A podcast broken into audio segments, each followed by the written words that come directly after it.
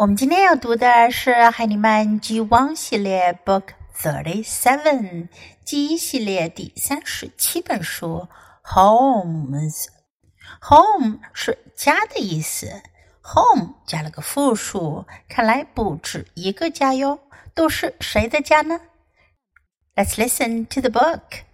Homes. Here is a tree.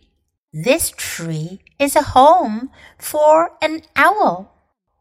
Here is a log.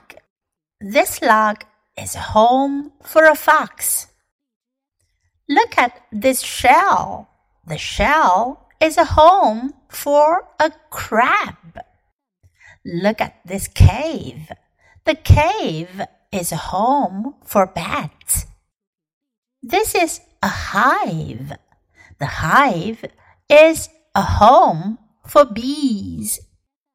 Here is a web. The web is a home for the spider.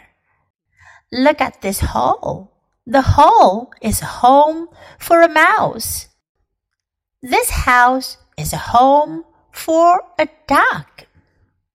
这本书用到了我们过去学到的多个句型。第一个就是 Here is 这是 here is here is。第二个呢是 look at 看 look at look at。然后呢，第三个是 this is this is 这是这是这三个句型我们复习完了。这本书中还有一个新的句型，我们来学习一下。This tree is a home for an owl。这个句型呢，就是什么什么 is a home for 什么什么是谁谁谁的家。This tree is a home for an owl. Tree 树，owl 猫头鹰，这棵树是猫头鹰的家。This log is a home for a fox. Log 原木，fox 狐狸。这根原木是狐狸的家。The shell is a home for a crab. Shell 贝壳，贝壳类的都叫 shell. This is a crab. 这是一只螃蟹。The shell is a home for a crab. 这个贝壳是这只螃蟹的家。Look at this cave. Cave 洞，山洞。看这个山洞。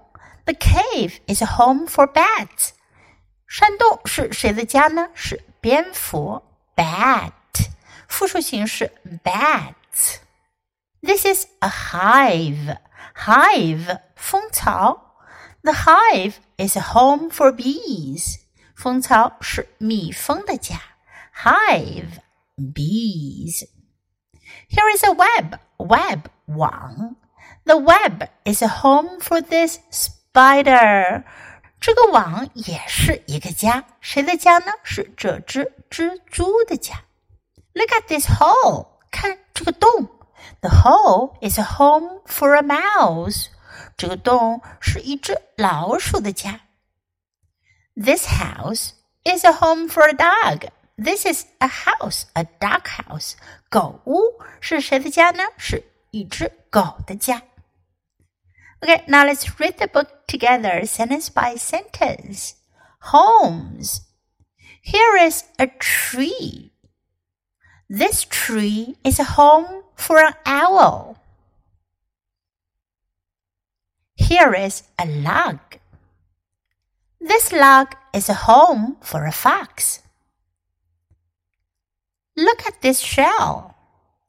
The shell is a home for a crab. Look at this cave. The cave is a home for bats. This is a hive. The hive is a home for bees. Here is a web.